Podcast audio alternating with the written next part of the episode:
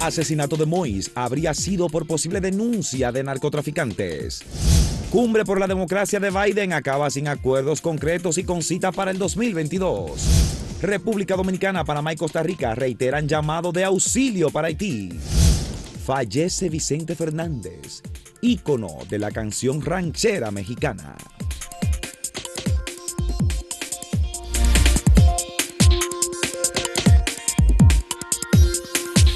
Los presidentes de República Dominicana, Panamá y Costa Rica volvieron a reunirse. En esta ocasión en República Dominicana y dentro de República Dominicana en Puerto Plata, una ciudad turística, histórica ciudad de amplio contacto con el mundo por parte de los dominicanos.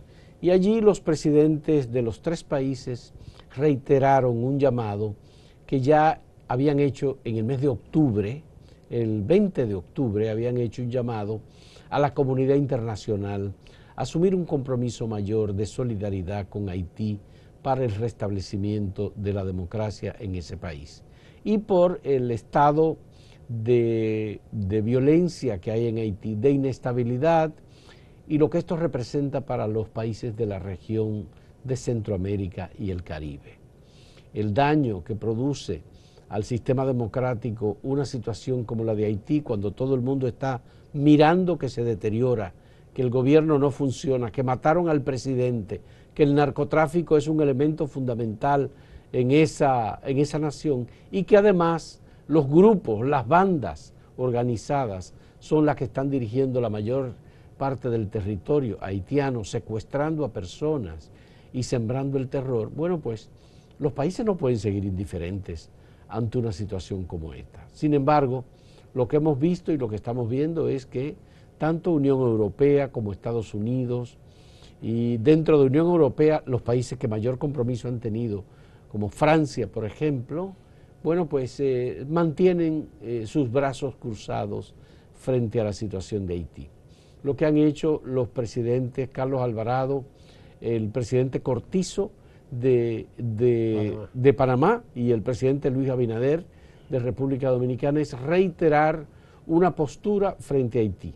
Pero no se quedaron en eso porque se reunieron viernes y sábado y eh, han acordado otras eh, tareas de cooperación mutua, de establecimiento de coordinación entre los sectores empresariales de los tres países y se va a convocar una especie de cumbre del sector empresarial de Costa Rica, Panamá y República Dominicana.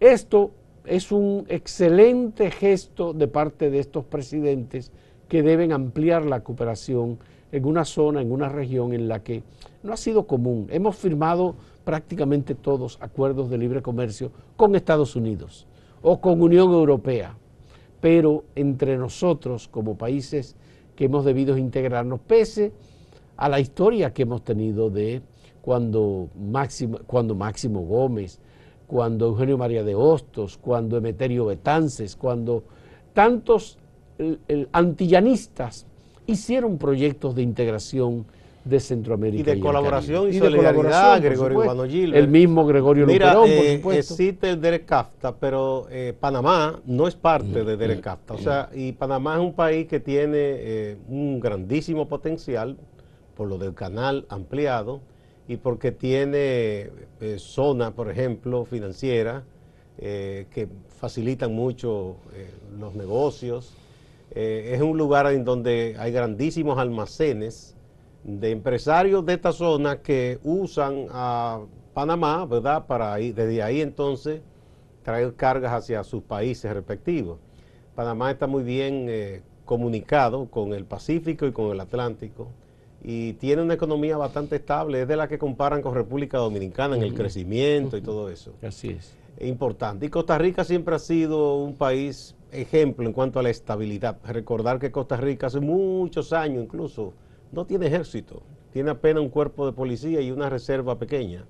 No es un país que ha tenido problemas de golpe de Estado, de dictadores, hace muchos, muchos años. Entonces, en eso es un país que, tiene un gran aval. Ojalá que estas voces se escuchen donde se tienen que escuchar, porque son tres países que aunque están en estable, eh, tienen cierto bienestar económico, pero no somos ninguno de los tres países eh, ricos, sino que están tratando de alcanzar desarrollo. me gustaría que algo similar se haga, por ejemplo, entre Estados Unidos, Francia y Canadá. para, para, que miren hacia Haití, para que traten de ayudar a acompañar a ese pueblo a salir de esa situación. Eso sería fundamental. Pero siempre es bueno que los pueblos, que sus líderes, que sus gobernantes se reúnan, que conversen, que traten de impulsar algún tipo de acuerdo, algún tipo de agenda. Ah, la otra cumbre que hubo, Fausto, fue la que eh, convocó el presidente Biden de manera virtual. Eh, la cumbre por la democracia. No, no me queda muy claro por qué por la democracia. La democracia está en peligro. Bueno, sí, hay, hay elementos. El autoritarismo es un punto de interés en la agenda del presidente Biden. El terrorismo, la corrupción, eh, la ciberseguridad es un elemento que él propuso como tema de interés. Eh, el secretario general de Naciones Unidas participó, Antonio Guterres, en esa cumbre y también planteó ideas sobre eh, las amenazas modernas que se están cerniendo sobre, sobre la humanidad. y plantea el tema de la solidaridad como un punto importante. Sin embargo, no se pudieron poner de acuerdo. No, y además el país menos solidario es Estados Unidos. O sea, eso, eso debe ser una ironía. ¿O van a empezar a ser solidarios ahora? Bueno, la cumbre tiene un trasfondo. Fíjate que China no fue invitada a esa cumbre y no, porque según el punto de vista de Estados Unidos es democracia es lo que ellos dicen que es democracia. Está bien, pero digo, ahí Estados Unidos está planteándose, como ya se planteó con aquel mercado especial para el continente asiático, un poco se tratar de, lo planteó Obama, para tratar de cercar a China, pero en este caso se trata también de hacer algo que represente una protección frente a la embestida que tiene la República Popular China en muchos lugares.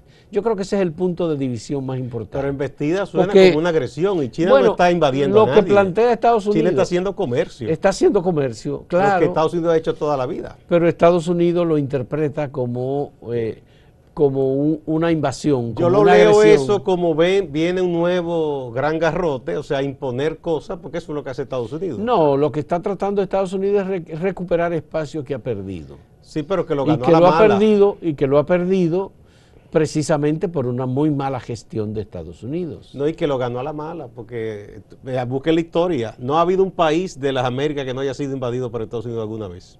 Ya. Porque es que se cuenta un cuento, se, ve, se pinta todo el tiempo que los otros son los agresores, pero busquemos la historia. ¿Quién ha agredido a quién? Los países occidentales han invadido a China muchísimas veces, se las repartieron en un momento. China no es el único país que ellos ocuparon y que los reclaman por un asunto histórico fue el Tíbet. No, por ejemplo. Pero después ellos no han invadido a nadie. Pero Estados Unidos, por ejemplo, cuando habla de sus relaciones con República Dominicana, dice siempre hemos tenido una amistad y una hermandad y hemos tenido muy buenas relaciones. 1916. En, eso están las intervenciones militares, tú sabes. Gran hermandad. Pero obviamente la influencia de Estados Unidos es innegable. No solamente. No, no, no, porque no se niega la influencia. Ahora, que eh, ese cuento de que ellos van a hacer cosas buenas, eso hay que tomarlo bueno, con pero hay que, el gobierno dominicano o los gobiernos han tenido que tomar ese interés de Estados Unidos, eh, tomando en cuenta la relación y la presencia migratoria de ciudadanos dominicanos o de ciudadanos centroamericanos no, además que Estados Unidos, en territorio Estados Unidos no juega. Si, si hay un gobierno que no acoge sus recomendaciones, entre comillas, o su mandato, lo, lo, explotan, lo, aíslan, lo hacen de todo. Bueno, lo que ha pasado... Están, obligados a, a, cerrar fila ahí. Lo que ha pasado con Venezuela, lo que ha pasado con Cuba, lo que está pasando con Nicaragua, en donde tampoco hay buenos ejemplos. ¿eh? Sí, pero, pero ese no es el caso de República Dominicana ni de muchísimos más. Y ellos como quiera no, no, son, no, no, no son buenos aliados.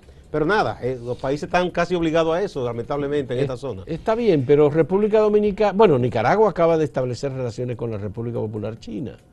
Era de los pocos que le quedaba Era de los pocos que le quedaba a Taiwán en esta zona. Creo que todavía le queda El Salvador, Guatemala. Eh, Yo no sé si eso eh, Entonces. Bueno, Haití también. Haití también le queda.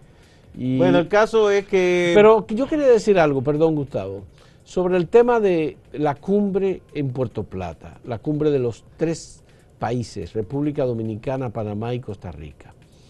El ex canciller de Haití, Claude Joseph, dijo que igualmente República Dominicana, Costa Rica y Panamá hicieron una cumbre sin invitar a nadie de Haití.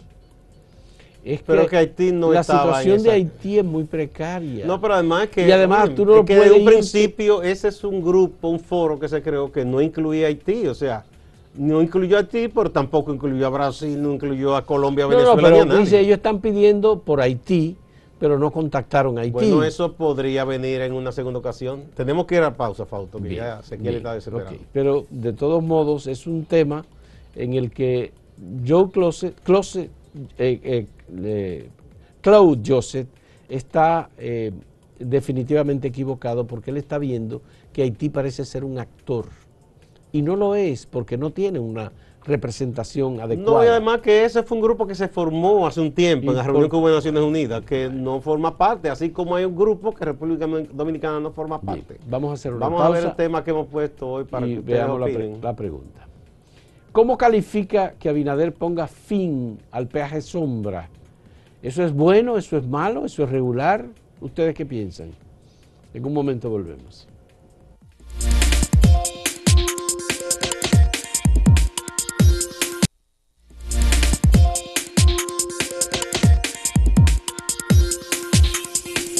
Tenemos que lamentar dos fallecimientos, Fausto. Eh, está el de Ramón Asensio, un actor dominicano, eh, que la gente lo conoció eh, en, la actuación en televisión de comedia, pero fue un actor eh, formado, graduado de Bellas Artes, Ramón Asensio, que hacía un personaje en una comedia llamada La lucha por la vida, cuyo libreto le escribía Narciso González, Narcisazo, para el show de mediodía hace muchos años, los años 70.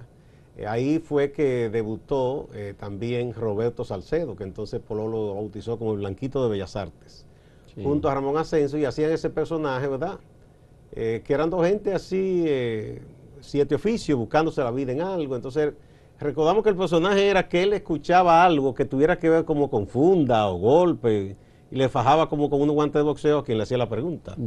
Era algo así, pero siempre tenía un contenido social la, la, el libreto que hacía Nancy Sasso. Así que lamentable, él falleció esta madrugada en la ciudad de Nueva York, en donde ya tenía un tiempo recibiendo cuidado de salud porque no se encontraba bien. Ramón Asensio. Ramón Asensio, bueno, un actor de la comedia dominicana. Sí, pero sí, eh, eh, exactamente. Era de teatro y pasó a la televisión. Eh, bueno, pues, el otro fallecimiento también es de Vicente Fernández. El de Vicente Fernández en México, el rey del charro de la ranchera mexicana, un hombre de una gran presencia mediática durante muchos años. Hizo películas, hizo de todo. Hizo muchas películas, hizo, eh, tenía una gran popularidad en América Latina también, en México por supuesto, y en América Latina también. Y es el padre de Alejandro Fernández, uno de los el potrillo, uno de los, de los artistas populares. Creo que tiene un nieto que también ya está siguiendo la carrera artística. Es que es una familia de, de artistas bueno, pues hay que lamentar también, Gustavo, eh, ese, ese fallecimiento. Creo que hay, eh, por supuesto, eh, otras preocupaciones en el ámbito local, Gustavo. República Dominicana, por supuesto, que está ofreciendo un ejemplo de, de, crecimiento económico, de enfrentar el COVID, de resultados de una política que parece ser eh, efectiva, muy eficiente en términos de hacer una combinación entre lo que fue la gran preocupación a principio de año del año 2021. ¿Qué es lo que está primero, la salud o la economía? ¿Qué es lo que debemos proteger? ¿Cerrar la economía y atender todos los temas de salud o olvidarnos de la preponderancia del tema de salud y atender los temas económicos? Yo creo que por ahí ha habido pero ya, ya yo eh, creo que está claro todo eso. En mm. principio era que había mucha, el dilema, ¿no? El dilema. Ya ningún país va a cerrar completamente, ¿no?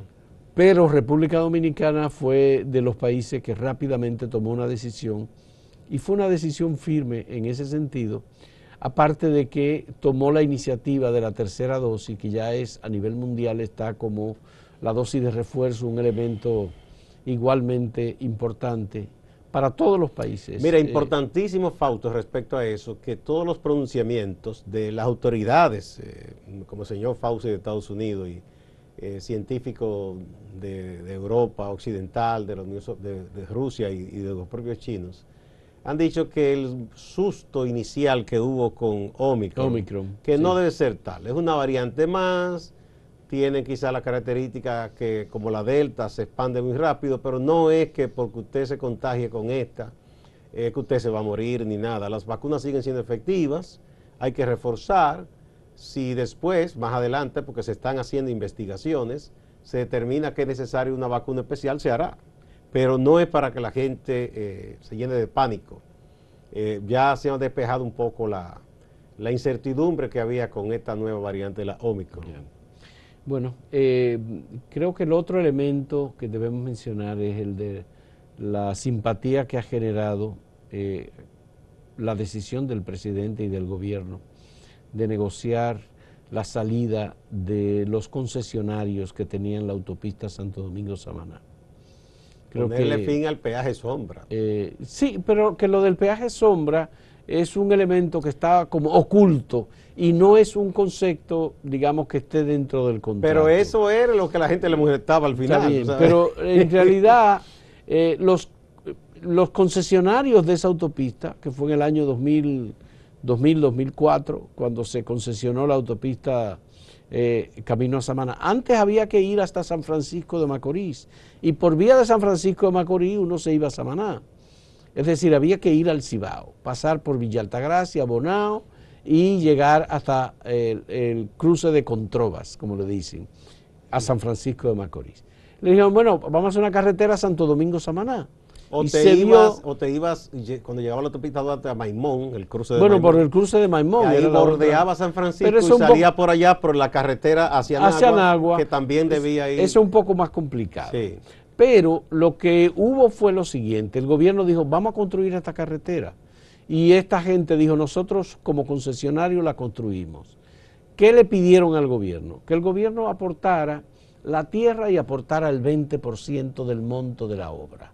El gobierno aportó el 20% del monto de la obra, aportó la tierra y le concesionó la administración, creo que fue por un periodo de 40 años. Esa carretera se construyó y eh, ciertamente representó un cambio importante porque ha permitido el La desarrollo de administración era Samaná. para que ellos se cobraran como El peaje. una especie de derecho de Ya. paso, que es el peaje, Ya. pero y el mantenimiento de la, el de la eh, problema fue que ellos alegaban que con cierta baja del flujo de vehículos, entonces no estaban recibiendo lo que esperaban. No, ellos establecieron un punto de equilibrio en el acuerdo. Yo estudié, recuerdo, conocí el proyecto, cómo fue, y ellos establecieron, bueno, pues son 40 años, pero nosotros queremos que el gobierno nos pague eh, la diferencia entre lo que nosotros esperamos recibir en esta primera etapa y lo que finalmente recibamos, porque dijeron, no va a haber muchos vehículos que transiten por esa carretera. ¿Qué queremos? Que el gobierno nos pague el punto de equilibrio. Ese punto de equilibrio es que lo que se conoce como peaje, peaje sombra. sombra, sí. Peaje sombra. Y entonces oh, eso fue creciendo, Gustavo. Pero no solamente que fue creciendo, sino que en la medida en que pasaba el tiempo, ellos iban aumentando el costo del peaje. Entonces, pues ya estábamos pagando cerca de 1.100 pesos por el peaje. y Ojo, eh, el peaje entre Santo Domingo y eh, Rincón de Molinillo, que es la carretera que une a esta autopista de Samaná con Nagua. Eh, y lo, de- lo- lo que la gente le irritaba es que además de eso, eh, para ir a, a- a Samaná por esta autopista, ir y venir, se pagaban mil y pico de pesos. No, no, no, dos mil, dos mil doscientos pesos. Entonces la gente entendía que eso era abusivo, porque eso Claro, fue- porque ellos eso aumentaron- Eso, fue lo que llevó a la gente a indignarse. Aumentaron demasiado el peaje. Exactamente. Fue, fueron aumentos. Bueno, yo creo que con esto hay gente que siempre dice que si, se, que si debió, que si no, algunos diciendo que debió llevarse de que a una especie de, de- de caso de, eh, de- de una lista internacional. Señores, no, eh, países como estos pierden siempre y sale carísimo, hay que pagar abogados carísimos. Es mejor un buen acuerdo y no ponerse a pelear eso en un tribunal. Vamos de nuevo a la pausa y a ver el tema que hemos puesto para ustedes. Sí. ¿Cómo califica que el presidente Luis Abinader haya puesto fin al peaje sombra? ¿Para usted eso es bueno, eso es malo o es regular?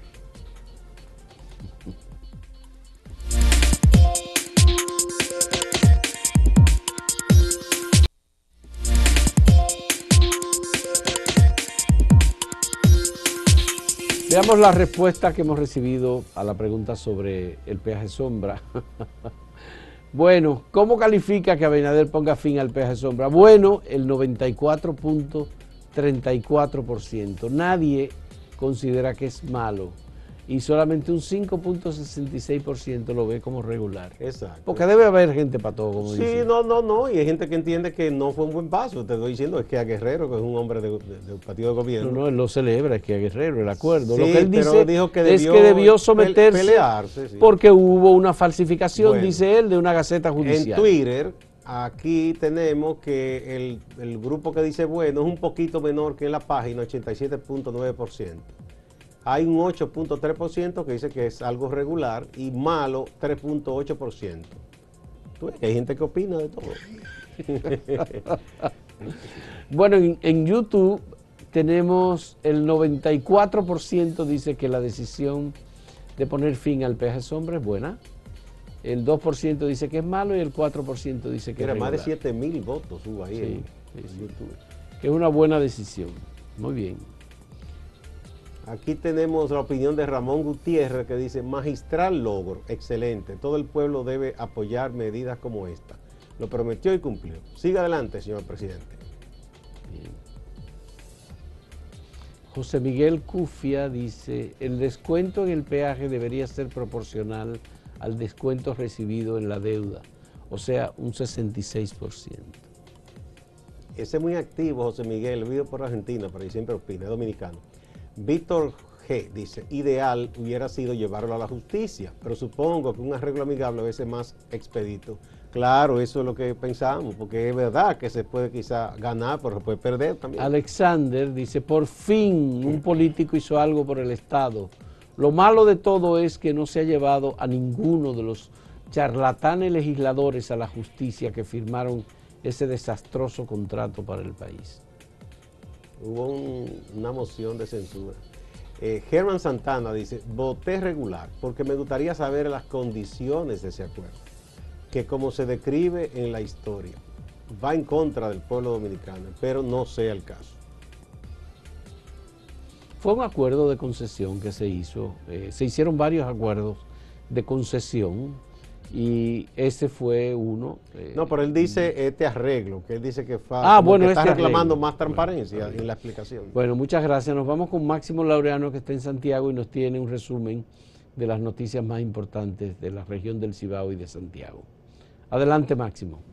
Gracias, saludos. Las autoridades de Santiago, encabezadas por la gobernadora Rosa Santos y el director de la Defensa Civil, Francisco Arias, han anunciado las estrategias a seguir durante este fin de año para montar los operativos Navidad Segura. Vamos a instalar seis puestos de prevención en la autopista Duarte y Joaquín Balaguer, iniciando el primero en la entrada del aeropuerto, el segundo en el embrujo tercero, el tercero en el puente seco Santiago Villa El nuevo director de la Policía Nacional en Santiago, general de brigada Ernesto Rafael Rodríguez García, ha anunciado que esa institución, la Dirección Regional Cibao Central, con asiento en Santiago, ya empezó a recibir los refuerzos, tanto recursos humanos como equipos. Esto para ayudar el patrullaje y la prevención del delito.